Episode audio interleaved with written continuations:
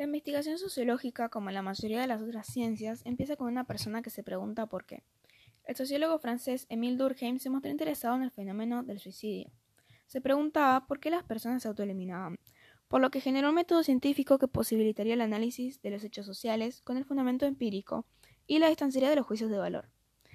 En la regla del método Durkheim, procedió a establecer la primera formulación de lo que había de entenderse por el estudio de la sociedad, esbozándola en una perspectiva analítica imprescindible para llegar a alcanzar la parte auténticamente explicativa de la ciencia sociológica. Lo social debía ser explicado por lo social. Durkheim hacía de los hechos sociales el dominio específico de la sociología. Estos hechos que desde el punto de vista metodológico debían ser tratados como cosas, lo que evitaba su lectura filosófica y permitía al autor al mismo tiempo insistir en su exterioridad. Durkheim distinguió entre la conciencia colectiva y la conciencia individual. La conciencia colectiva se refería a los modos de pensar, sentir y obrar que constituye la herencia común de una sociedad. La conciencia individual, en cambio, es el universo privado de cada persona. Desde la perspectiva durkheimiana, las sociedades entonces van a variar en función al distinto grado de coerción que las conciencias colectivas ejercen sobre las conciencias individuales. En la regla del método sociológico, los hechos sociales son el sustrato de la vida colectiva.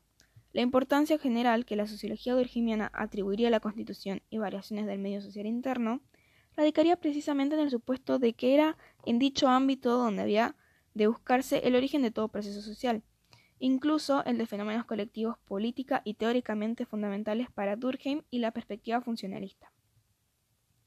La sociología es una empresa científica que conlleva la aplicación de métodos sistemáticos de investigación empírica, el análisis de datos y la valoración de teorías según las pruebas existentes y con argumentos lógicos para el estudio de las sociedades humanas.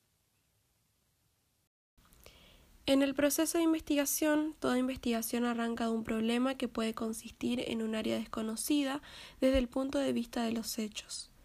El investigador tratará de responder a preguntas como, por ejemplo, ¿qué proporción de la población tiene fuertes creencias religiosas? ¿Existe hoy un verdadero desinterés hacia las grandes cuestiones políticas? etcétera es útil y necesario plantearse este tipo de cuestiones.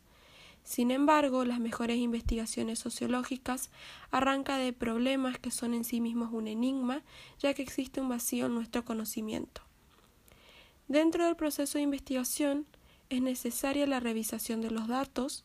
Esto significa explorar toda la literatura disponible sobre el tema, porque puede que anteriores investigadores hayan aclarado el problema satisfactoriamente y no haya necesidad de repetir la investigación. Pero en el caso de no ser así, el investigador necesitará consultar todos los estudios existentes relacionados con el asunto y evaluar su utilidad. La revisión de la bibliografía es un paso imprescindible para evitar duplicaciones innecesarias y puede además ayudarnos a ver las lagunas que todavía persiste en nuestro conocimiento del tema. El investigador produce una formulación clara del problema origen de la investigación. Si ya existe una bibliografía relevante, el investigador regresará a la biblioteca con una idea clara de cómo se debe enfocar en el asunto. Para que la investigación sea efectiva, la hipótesis debe formularse de tal modo que el material empírico recopilado permita su comprobación o refutación. Diseño de la investigación. El investigador debe ahora decidir cómo va a recopilar el material necesario para su estudio. La elección depende tanto de los objetivos generales de la investigación como de los aspectos del comportamiento que se vayan a analizar. Puede ser una encuesta o si queremos estudiar minuciosamente pequeños grupos sociales, puede resultar más adecuadas las entrevistas o la observación. Ahora bien, ¿cómo es el desarrollo de la investigación? Cuando realmente se da comienzo al estudio, pueden surgir dificultades prácticas imprevistas. Quizás sea imposible ponerse en contacto con alguna de las personas a las que hay que enviar el cuestionario o las que el investigador debe entrevistar.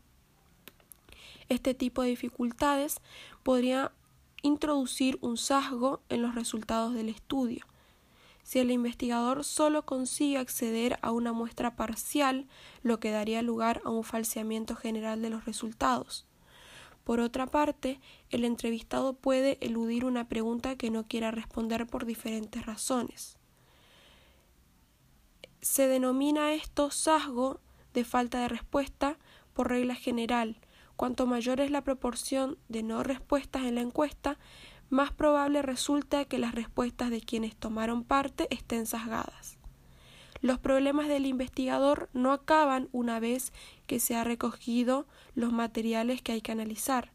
En realidad puede que no haya hecho más que empezar, aunque es posible que se encuentre una respuesta concreta para preguntas que plantee el investigador. Numerosas investigaciones finalizan sin ser absolutos concluyentes.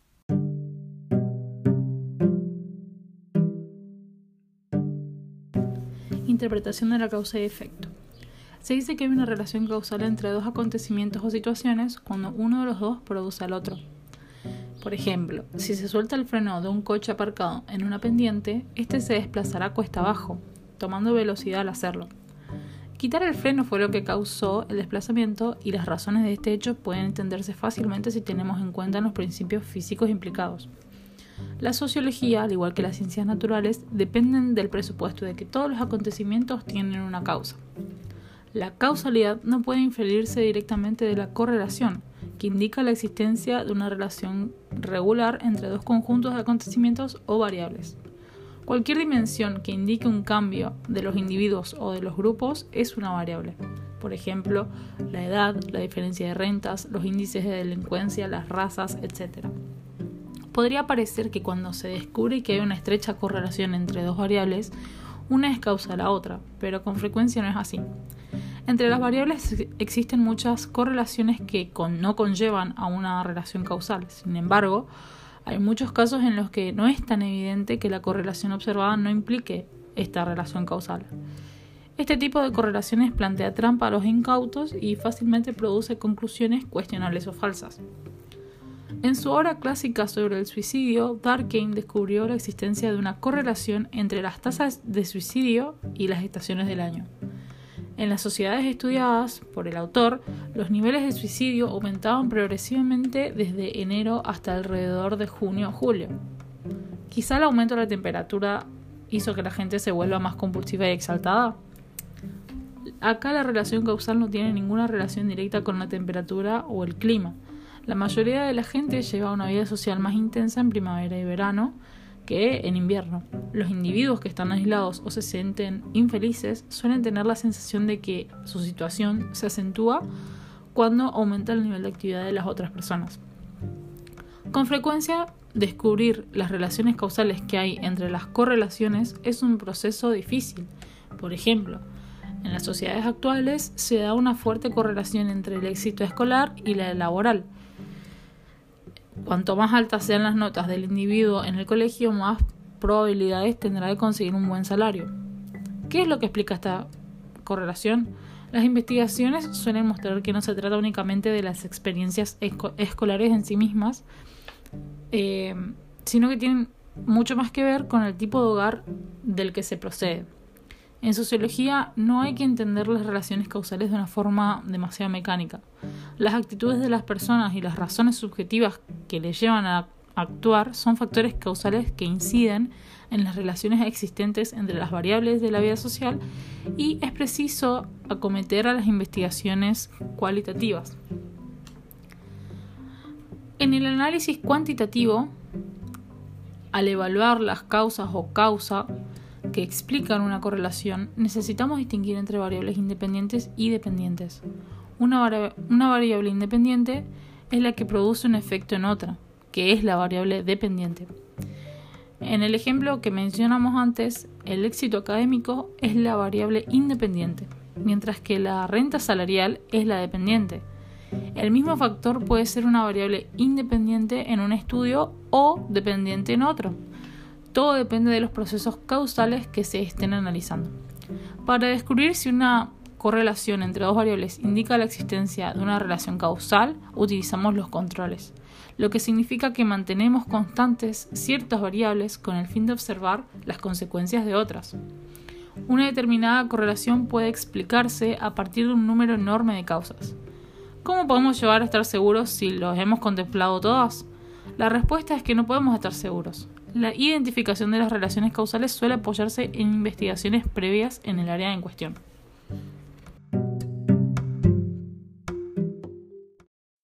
El proceso de investigación.